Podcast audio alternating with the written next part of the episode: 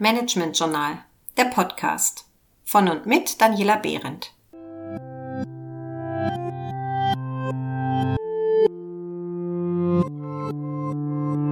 Heute zum Thema, wie verändert sich Führung in der New Work?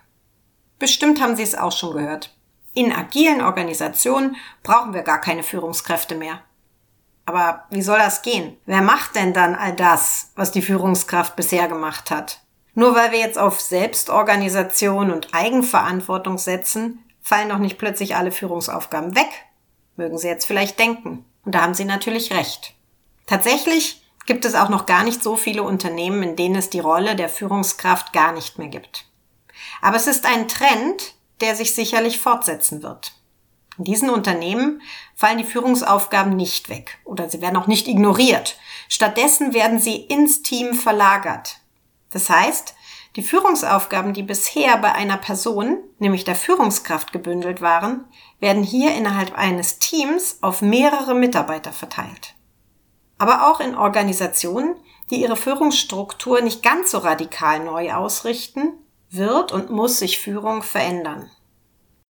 In der VUCA-Welt müssen Sie als Führungskraft immer komplexere Entscheidungen unter wachsender Unsicherheit und steigendem Zeitdruck treffen. Sie sollen innovative Produkte und Geschäftsmodelle entwickeln, um damit die Wettbewerbsfähigkeit Ihres Unternehmens zu erhalten. Bei Ihren Mitarbeitern sollen Sie die Innovationskraft fördern und Ihre Leistungs- und Potenzialträger sollen Sie motivieren und damit dauerhaft an Ihr Unternehmen binden. Darüber hinaus sollen sie den technischen Wandel, den Generationenwandel und den Wertewandel aktiv mitgestalten. Als Führungskraft wird in der neuen Welt viel von ihnen erwartet.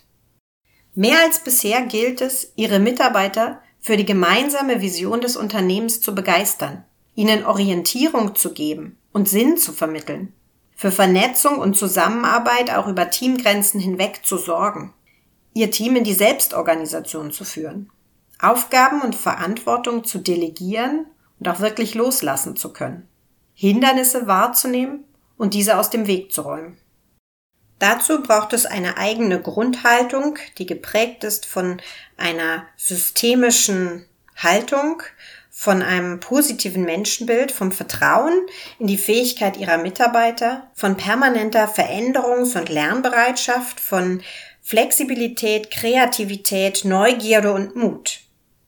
Kernelement der neuen Arbeitswelt sind selbstorganisierte und eigenverantwortliche Teams. Wie in so einem Team zum Beispiel die Führungsaufgabe Mitarbeiter auswählen erfolgen kann, erfahren Sie im nächsten Podcast.